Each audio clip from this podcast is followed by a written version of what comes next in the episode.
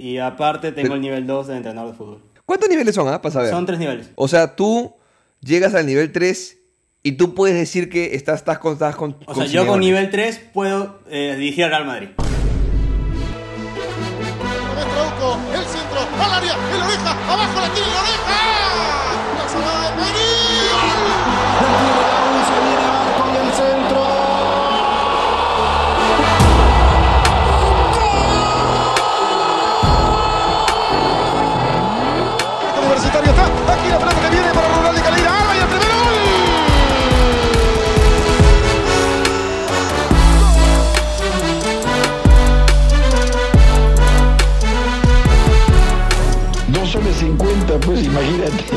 Uno feliz.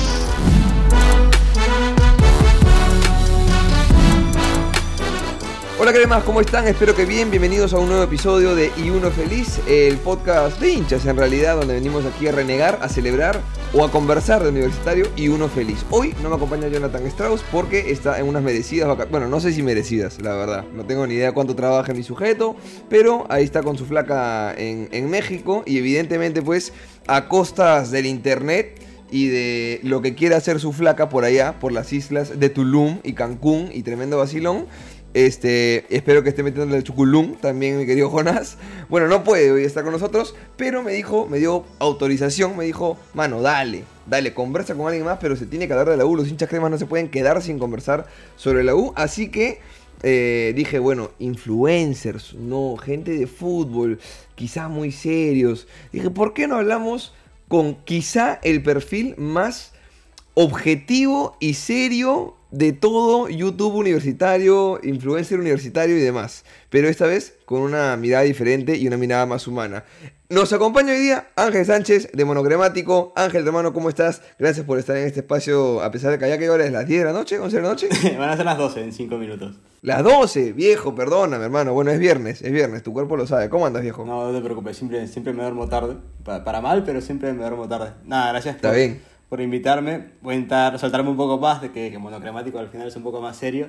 La verdad que igual para mí sigue siendo como, no sé si una locura, iba a decir flipando como que en España, pero es, es raro. Dilo, ¿sabes? dilo, fli- Como- flipando, chaval. Como yo te invité al, al inicio en monocremático y Sí, te, sí, te sí, comenté en Twitch.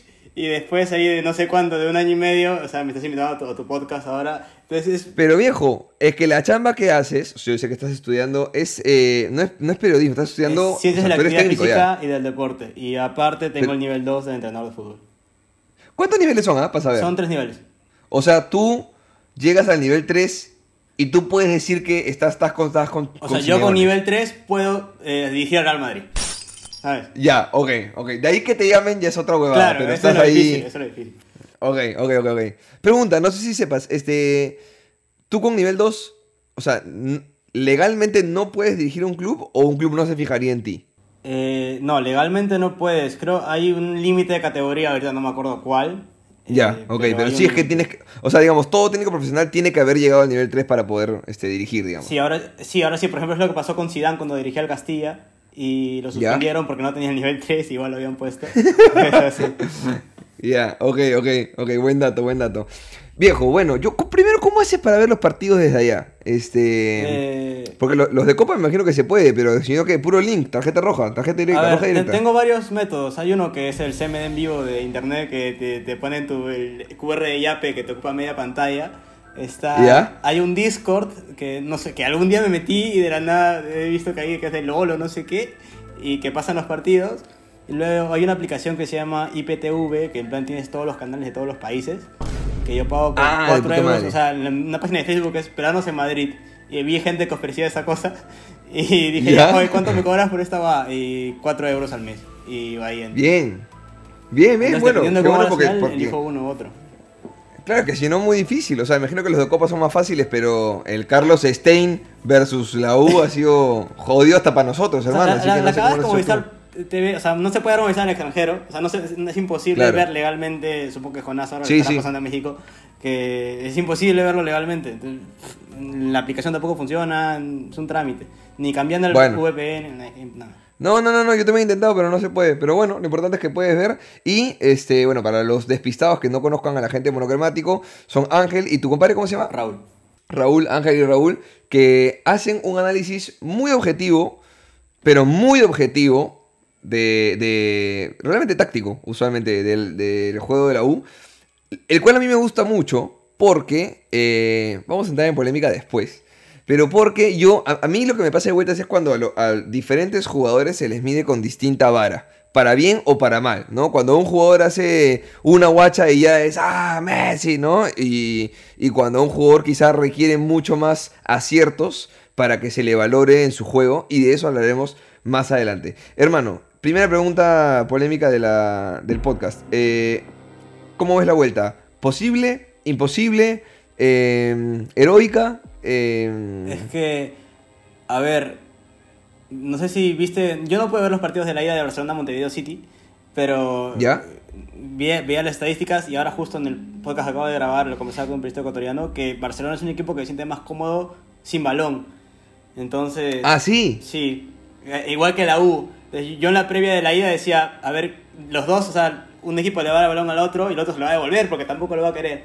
Y al final, Sí, claro. Barcelona tuvo la posición ahora y creo que en el partido de vuelta va a ser como que lo inverso.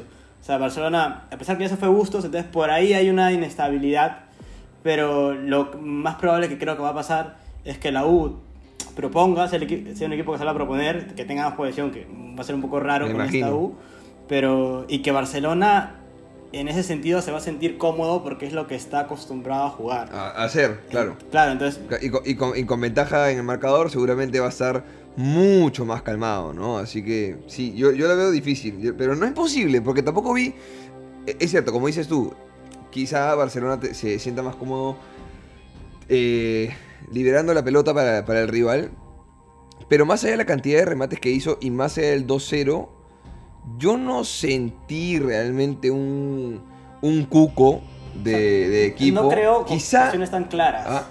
no creo ocasiones No, tan no. claras. No las creo tantas. Creo que los dos goles tienen que ver mucho con errores muy puntuales, fuertes de nosotros.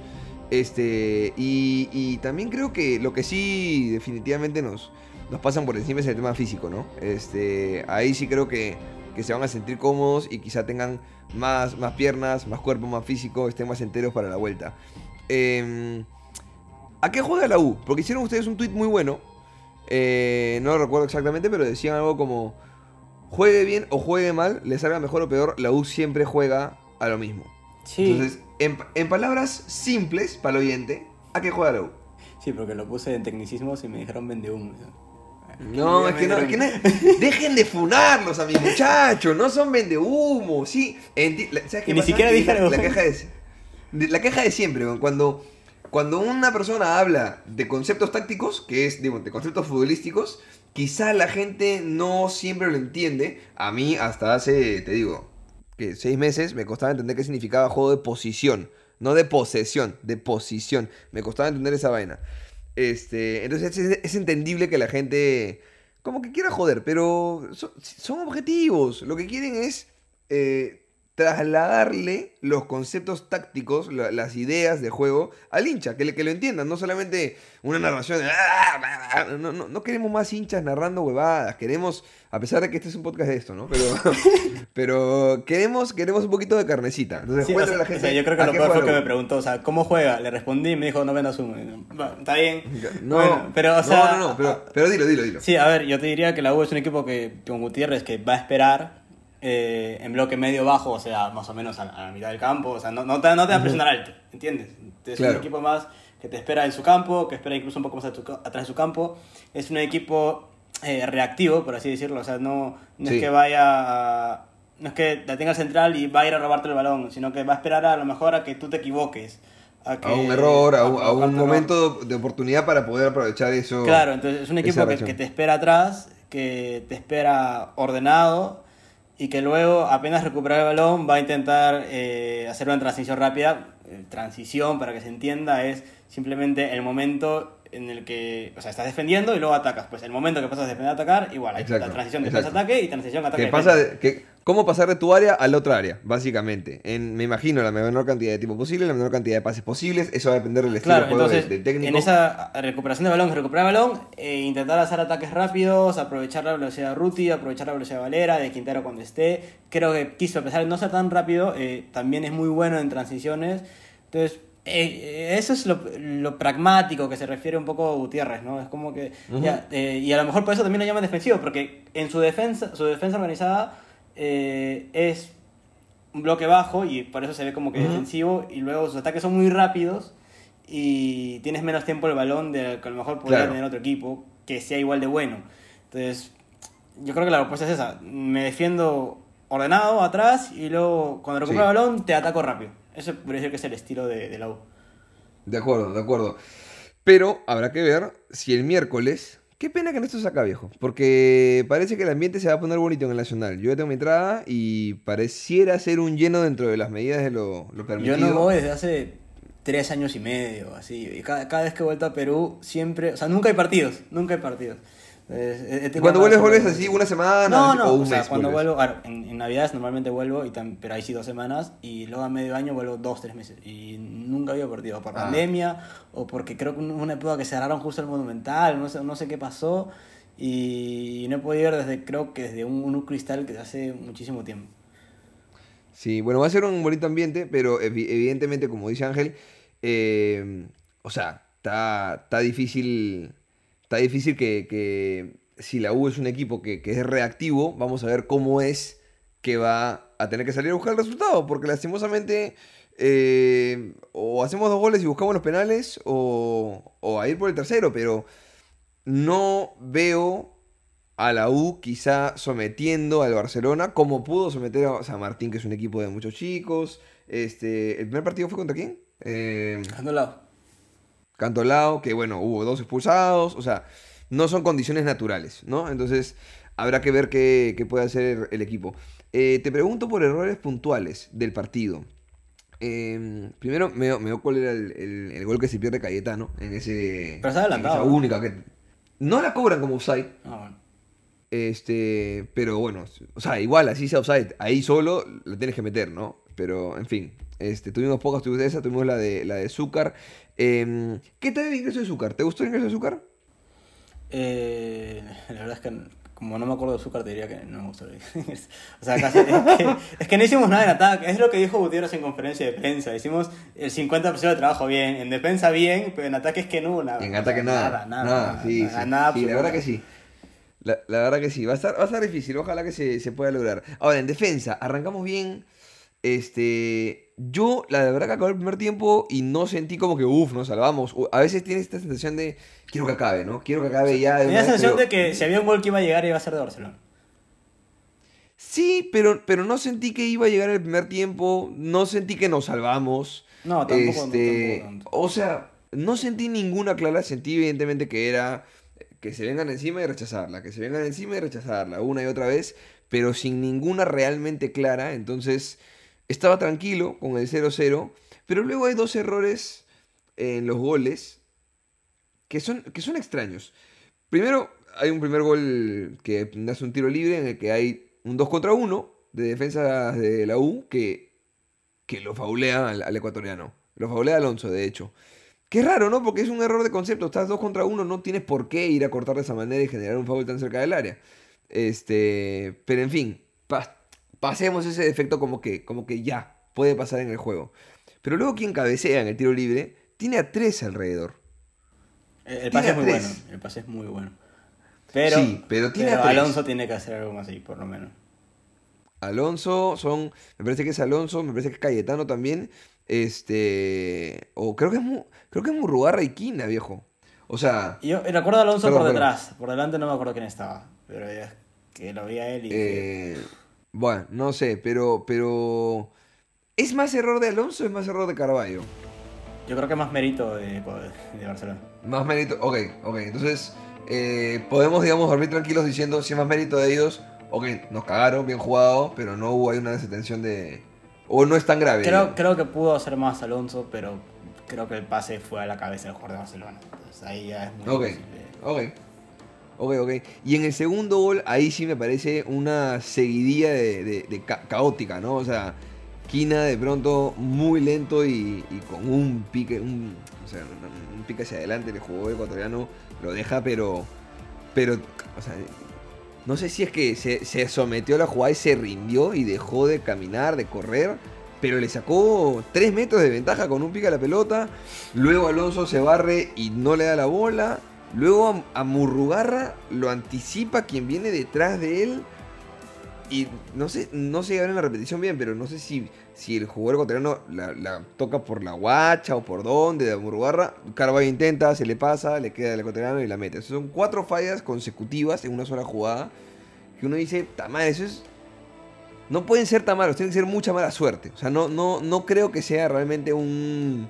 Un este, una desgracia todo. Creo que el único real error ahí para mí es el Equina. De cómo va a, a- a chocar o a, o a marcar a, esa, a, a ese jugador que ni me acuerdo cómo se llama. ¿Tú cómo lo viste? ¿Quién te decepcionó ahí o cómo, o cómo... ¿Renegaste en ese gol o no renegaste? Eh, la verdad que no. Eh, también, también a las 3 de la mañana, entonces no me da ganas de renegar con, a esas horas. Claro, claro. Pero, claro. pero a ver, este, creo que al final si, si te pasa por tanta gente el balón, o sea, que pasó Quina, que pasó Alonso, que pasó Carvalho, que pasó Murugarra, es que a lo mejor sí estás defendiendo bien, pero se equivocaron tantas personas, ¿sabes? Como, como en el gol, ¿te acuerdas este de Inter Miami que se viene el lateral derecho y pasa por 80.000 personas? Y pasa por... Como, Claro. Una que- carretera, una carretera. o sea, la gente estaba ahí y incluso puede haber defendido bien, pero luego la- la ejecución de esa defensa no estuvo tan mal. Eh, es- también es mala suerte, pero también creo que la suerte acompaña siempre al equipo que, que ataca más, al equipo que domina más el partido, porque al estar siempre más De cerca del, del área, tienes las probabilidades de que la suerte te acompañe eh, aumentan. De todas maneras, o sea, no me parece un resultado injusto el 2-0. No, no. O sea, tiraron todas para el... cu- o sea, eh, Barcelona tiró todas a la mierda. O sea, pateaban y se iban, se iban lejos, no iban al arco, pero pateó 20 veces. O sea, más me, No, parecería, entonces- me parecería exa- exagerado, puede ser menos incluso, pero no me pareció injusto. Y a ver, si es que si no le creas ninguna oca- ocasión, tampoco es que puedas merecer más, ¿sabes? Como, no es que no, no, no me convence. Sí, estoy de acuerdo, estoy de acuerdo. Creo que fue un resultado eh, justo. Creo que... No sé, si, no sé si el que no haya gol de diferencia ahora es algo positivo o negativo para este resultado en particular, porque igual no hicimos un gol de visitante, pero, pero quizás si hubiese valido, hubiésemos salido a buscarlo más, no lo sé. Este, no sé si ahora que da igual el gol de visitante, Barcelona imagino que no vendrá, pero ni siquiera, ni siquiera intentarlo. Imagino que se van a tirar atrás a esperar, a esperar, a hacer lo que dices tú, que es ser reactivos ellos, ¿no? Sí, yo creo que o eso, les van a dar el balón a la U van a decir, haz lo que quieras.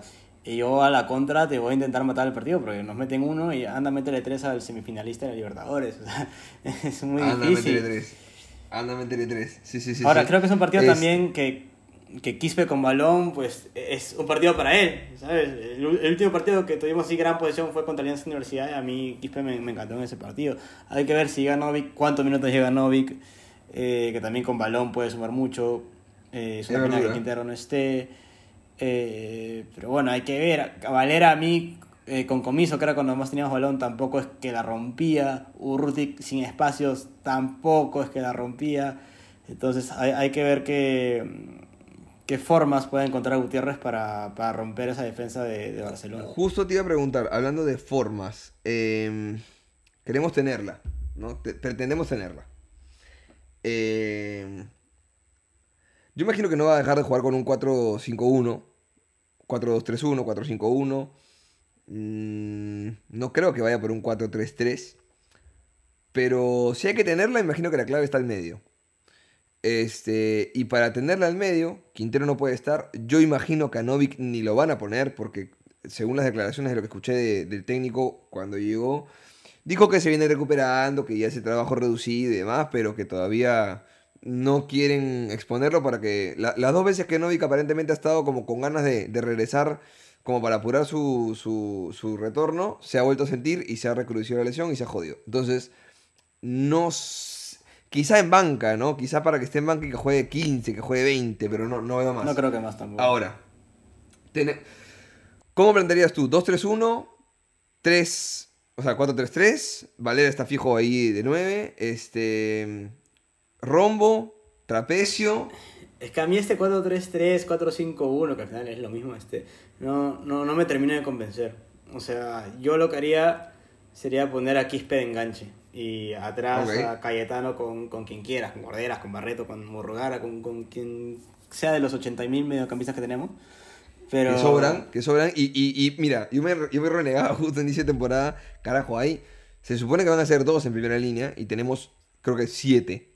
Siete para esos dos puestos. Ah, por eso yo te decía en, en- en el space que, que hiciste de Inter Miami, decía, yo creo que, y jugaron en pretemporada así, con el rombo, porque ahí sí teníamos cuatro mediocampistas, y ahí sí tenía más sentido eh, todos los mediocampistas que teníamos, pero claro, se fue Gregorio, y el rombo tampoco creo que tenga mucho sentido sin Novik. Eh, entonces, ahora, es, ahora sí se da este problema de que hay demasiados mediocampistas para, para pocos puestos.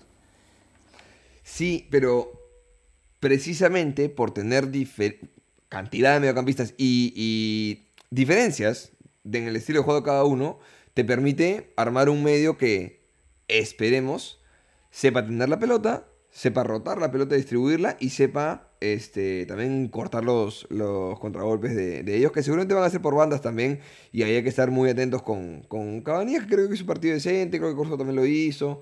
Creo que, creo que no fue un mal partido ofensivamente, pero evidentemente tanto va al canto al agua que se termina rompiendo, ¿no? Entonces, A ver, si quieres, eh, si quieres balón, dilo. al final pones a Villamarín por Corso, pones, por ejemplo, en ese, en ese 4-2-3-1 que yo pondría, pones a Guarderas con Cayetano, eh, a Quispe le das completa libertad, entonces a jugadores que, que le guste tener balón, bueno, Villamarín, es que Villamarín, es que no sé quién puede jugar en banda, en banda derecha, pero en banda derecha, o sea, a Larios le han puesto el lateral derecho, así que podría estar Larios por ahí, pero, pero ¿quién más? No? O sea, yo no, a ver, con respeto para Larios y que ojalá se desarrolle y la rompa, no, no, no, No. es la solución, ¿no? O no, sea, Larios no me ha demostrado nada para estar en la U. y- Todavía, todavía.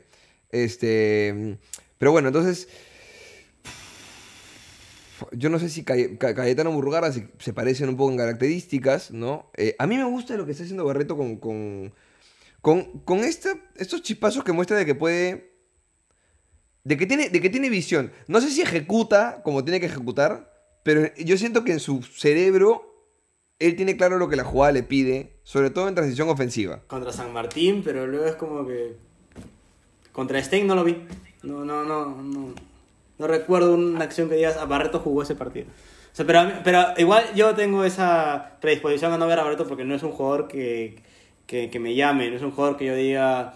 eh, no es un jugador que para mí debe, deba ser titular en la U. Para mí, eh, me acuerdo que conversaba en el monocromático con Seb Galvez.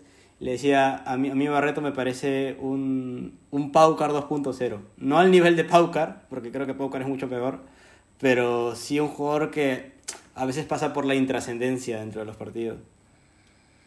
Es que yo no sé si, si esa...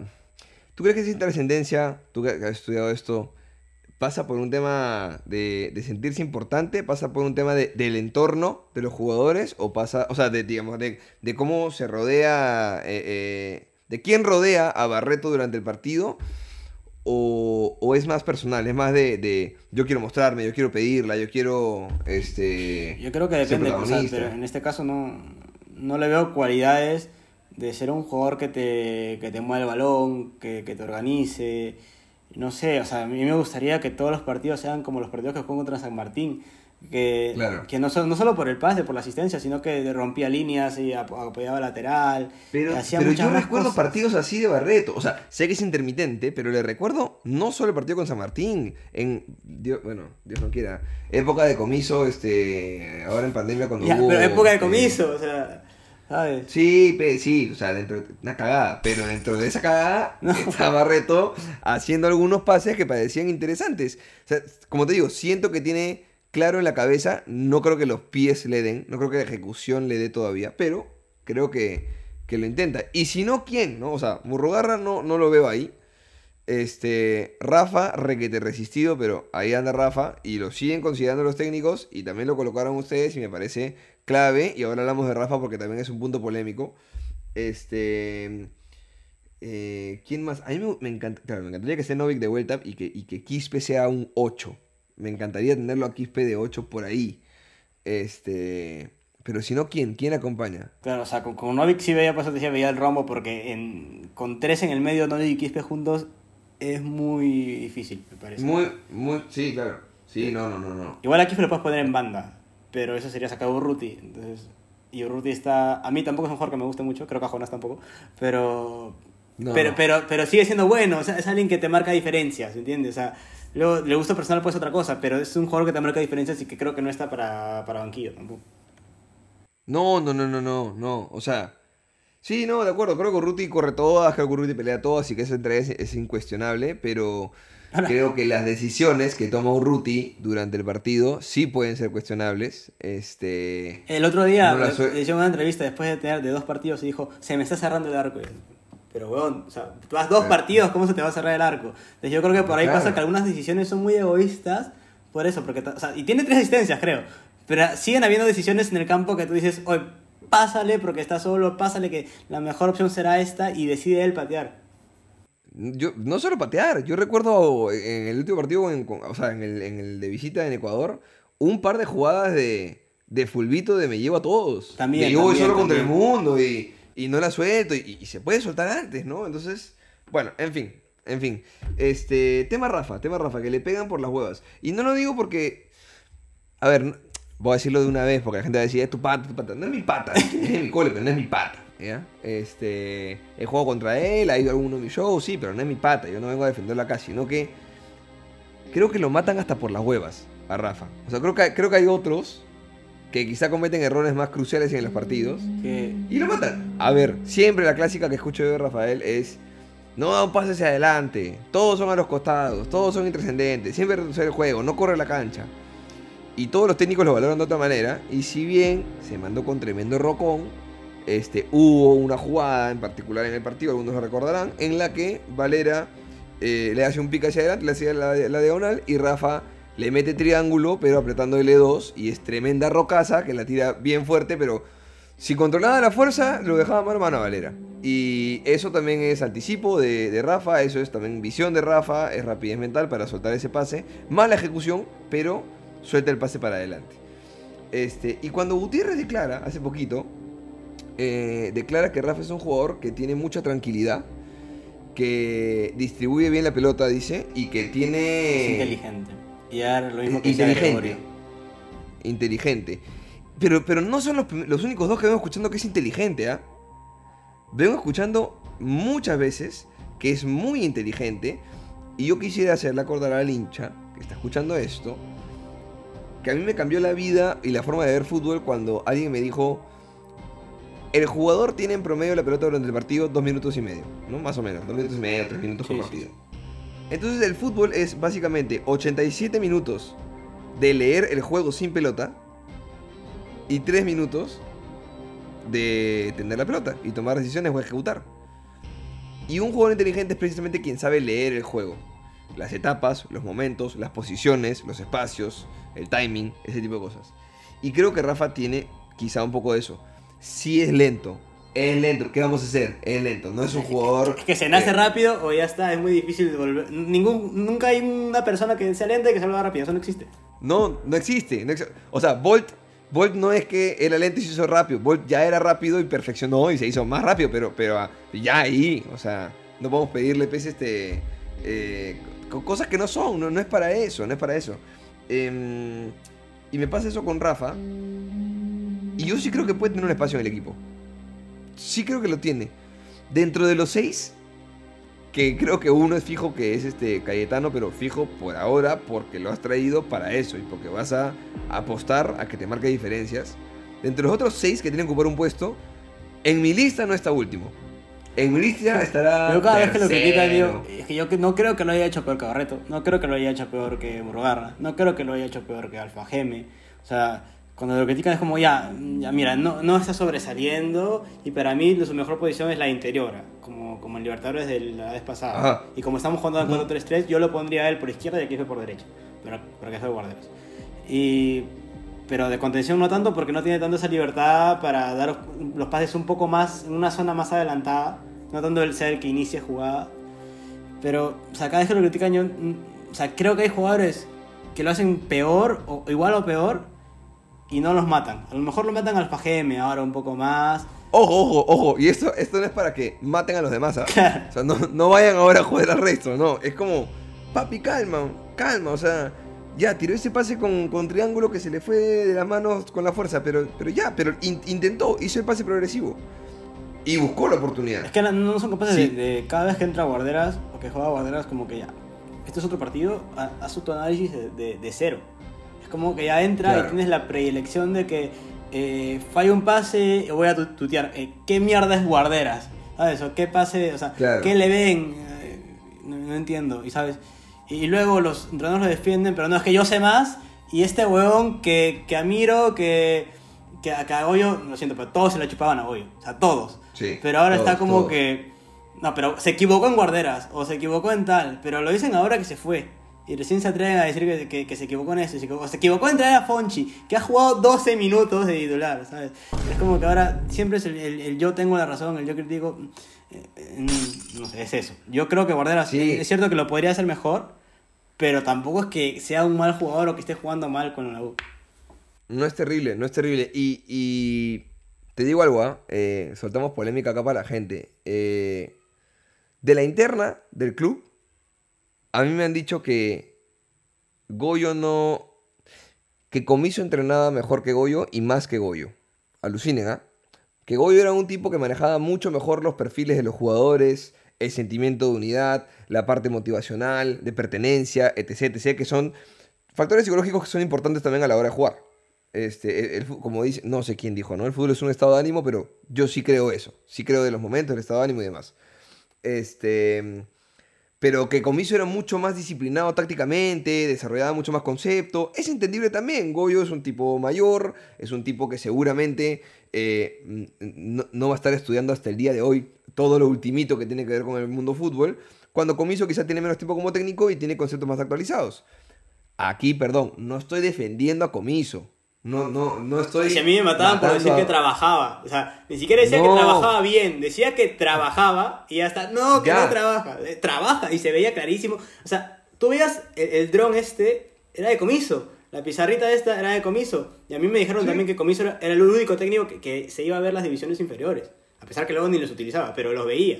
¿sabes? Bueno, bueno. Bueno, igual, y Juan lo dice también, este, hay que reconocer a Comiso que, este, así como dices tú, se fue ver las divisiones inf- inferiores, es cierto que Cabanillas no venía ahí, Cabanillas venía de San Luis y qué sé yo, de, de Chile, pero tomó la decisión de decir, bueno, me la juego por Cabanillas, cuando no teníamos un solo lateral izquierdo en ese momento, porque alguna condición le vio e- e- en las menores que buscó y en estos chicos que salieron de menores en algún momento. le dio condiciones a Valverde que... uf. Bu- Bueno, bueno, hay algunos en los que fallas y otros en los que no. Habrá que ver cómo sigue creciendo todo esto, pero a lo que voy es que, que definitivamente los técnicos a la interna conocen mucho más que nosotros. Y, Y Rafa, es un no tipo que trabaja muchísimo, de verdad. O sea, que es, que es un, un deportista, ¿sabes? O sea, no solo No- futbolista, no sino dudo. que es un deportista, un atleta y que se cuida mucho y tal.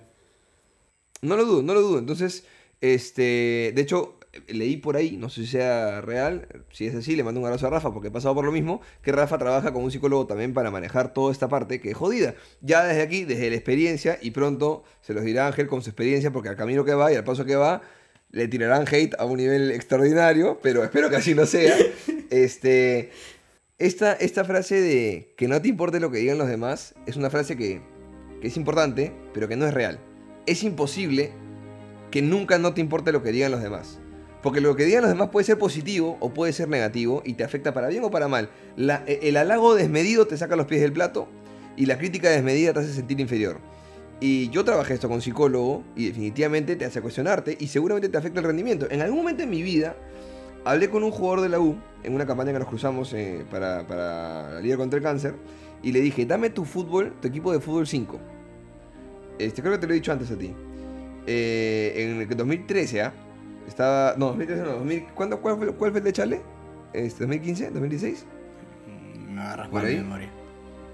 Ya, no sé. Da igual, con Chale. Este. Con Chale. Y me dijo Oreja.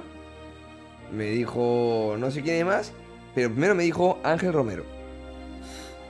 Y yo le dije, estás huevón, ¿cómo, ¿cómo vas a elegir a Ángel Romero? Que no seas pendejo. Me dijo, Ángel Romero. Yo, ¿cómo Ángel Romero, viejo? Y me dice, viejo, Ángel Romero es el mejor futbolista de todo el plantel de la U. Con el oreja adentro, ojo, con el oreja adentro, digo, ¿cómo ser Ángel Romero el mejor futbolista? Me dice, viejo, no hay nadie que entienda el fútbol más que Ángel Romero. En menores, en cuando, cuando subió como, como juvenil al, al primer equipo y ahora. Digo, ¿y qué pasa? No sé, pues, weón. O sea, una cosa es Ángel en el entrenamiento y otra es en la cancha. Y me dijo, yo, yo no te voy a mentir. El Ángel que yo veo en la cancha es un ahuevado de mierda. El que yo veo en el entrenamiento es un crack. El que veo en la cancha es un ahuevado de mierda. Eso es netamente psicológico y hay jugadores que están hechos para equipo grande y para aguantar esa presión y jugadores que no. Hay jugadores de entrenamiento, así es. y también hay jugadores de entrenamiento, por supuesto. Hay jugadores de pichanga, hay jugadores de torneo de, de, de exalumnos. Hay, hay. Y O, o- este, o al y- revés, ¿ah? porque un amigo me decía, yo juego con Corso y me lo he llevado, y- pero yo estoy aquí, y, o sea, trabajando en siendo entrenador, Pero, y no en la selección, ¿me entiendes? Y, pero el la claro, rompe. pero, pero, pero a Corso se lo llevan en la Liga 1, pero luego para Luis Díaz, en la Libertadores. Y Corso es un jugador que se crece en estos momentos. Así es. Entonces, este, hay eso. Y creo que la crítica desmedida a un jugador por las huevas es innecesaria, gente. Es innecesaria. Así que, este, nada, es, es, más que por defender que tan bien juega o no, es por, porque creo que, que no suma nada. No suma nada la crítica destructiva. La crítica constructiva, quizá, pero la crítica destructiva por las huevas es. Este, así que ese, es- ese es mi granito de arena dejando acá el podcast. Hermano, para cerrar, ¿viste la camiseta, la nueva? Sí, sí, la he visto, con esta cosita celeste aquí en el cuello y... ¿Sabe- ¿Sabes si lo celeste es por algo en particular? Sí, justo he visto un, par de, un post de, de Nair que ha puesto que una vez usamos la camiseta celeste, fuimos el primer equipo en usar la camiseta celeste, por un tema con un equipo ¿Ah, sí? brasileño. Sí, lo, lo subió Nair ahí, así que vayan y... Ah, bueno, vayan a ver el post de Nair Aliaga. Y sí, camiseta nueva que ha sacado eh, el club con un 9 detrás. Recuerden que el número está retirado porque hasta que nadie lo merezca, nadie tendrá la 9 por ahora. Esa es un poco la política del club. Están los nombres de los, en teoría, 7.000 socios adherentes hasta esa fecha, hasta ese momento. Y un detallito, ahí un parchecito al costado para que lo puedan colocar con la estrellita del 34. Nuestro segundo título que yo no... Me es impresionante la cantidad de bulla y necesidad de, de- de atención que están queriendo los del frente para eso. Me parece increíble. Tema zanjado, pero en fin. ¿Quieren? Vayan por su mica con su nombre de sus adherente y con su título de 34 al costadito. Está bien bonita. ¿Para qué? Eh, si puedo te mando una. eh, pero tú no tienes cómo conseguir eso, ¿no? Allá, nada. No. O sea, no hay... Amazon no te compra acá y te manda allá ni cagando. No, ni cagando. O sea, no, es imposible, No. imposible. Bueno, ya está, ya está. ¿Te animas a un score para Vallejo y un score para Barcelona? Eh, sí. Di tú primero mientras yo pienso. Eh, sí. Para Vallejo, jugamos de local. Compren sus entradas, gente, compren sus entradas. Para Barcelona estamos bien, pero para Vallejo, vamos, vamos a meterles domingo, tarde, vamos a vacilarlo, fin de semana, vamos. Eh, contra Vallejo yo creo un... un ni sé cómo viene Vallejo, ni lo he visto, ni me importa. 2-0, va, ya está. Yo te copio eso, 2-0 porque Chemo es un técnico que no va a cambiar su estilo por la U y va a querer dominar y nos vamos a sentir cómodos. Bueno, también está jodido porque tenemos partido cada tres días, pero creo que igual la U va a sacar el partido adelante. Y Ojalá, contra ojalá. Barcelona. Eh, Mira, yo quiero... Es que... Eh, Quería ser optimista, pero. Eh, vamos a ser optimistas. Vamos a ser optimistas. Eh, creo que con el estadio lleno. Y dándole y dándole. Y porque hemos tenido 2-3 a 0, yo digo 3 a 1. 3 a 1. Va a ser así, luchado, sufrido. Un penal va a haber. Y va a ser 3 a 1. Y ya, ya en penales ya no me mando. Ya en penales quiero creer que ganamos, pero en penales no, no me mando. No voy a decir nada. Yo, yo sí soy un poco pesimista, pero no creo que nos vaya tan mal, pero me cuesta creer que... O sea, nos cuesta creer que vayamos a meter tres goles y creo que nos van a marcar al menos uno. Así que un uno a uno, diría. 1 a 1. Bueno, ahí está. Este, nada, muchachos, a seguir a Monocremático, que es este, la cuenta más objetiva de análisis fútbol sobre la U. Además, hacen buena chamba buscando extractitos de, de entrevistas, ahí de... ¿Cuánto tiempo al día le dedicas de tu vida a la U, viejo? De verdad. No, no tanto, no creas, ¿ah? O sea, es como que mi hobby es ese, o sea, mientras... O sea, ya, ya analizo partidos de menores de aquí como para cansarme del fútbol, así que cada vez que tengo un tiempo libre eh, intento buscar a ver qué cosas salió de la U. Es que, es que es muy fácil, por ejemplo, ahora los cortes de hoy, Álvaro Gutiérrez en YouTube. y te sale. Y nadie más lo sube, Pum, nadie más lo aparece. sube, te- te aparece. Ahora sí, obviamente, los que subí cuando llegó Gutiérrez y eran entrevistas de una hora, y sí me toma más tiempo. Pero, Sí, claro. pero nada, inten- intento conseguir eh, contenido un poco, un poco diferente al habitual, que no sea tan de, de periodista clásico. Y, y nada, eso, que sea más, más futbolístico, ¿no? Está bien, viejo, está bien. Te felicito, la chamba es muy buena. Gracias. Sigan haciéndolo. Eh, a veces hasta entrevistan a técnicos después de haberles ganado. Es impresionante eso. Yo no sé, yo no sé qué contactos si- tienes ahí, Silvestre- hermano, no, pero es Silvestre impresionante. buen- Silvestri, o sea, eh, todo mi respeto a Silvestri por aceptar una entrevista después de 3-0. Se lo dije antes y, nada, haber, venido después de ese 3-0 me pareció increíble. Increíble. Espectacular, espectacular. Así que bueno, a seguir la chamba de monocromático y ustedes ya saben, cinco estrellitas ahí en Spotify. Comenten, compartan y este nada, espero que haya sido un buen rato para, para entretenerse mientras pasean al perro, mientras están cagando, mientras están en la ducha. no importa, que lo usen este espacio para entretenerse hinchas cremas. Así que les mandamos un abrazo. Esto fue Y Uno Feliz y dale U toda la vida, hermano. Chao, chao, que estén bien.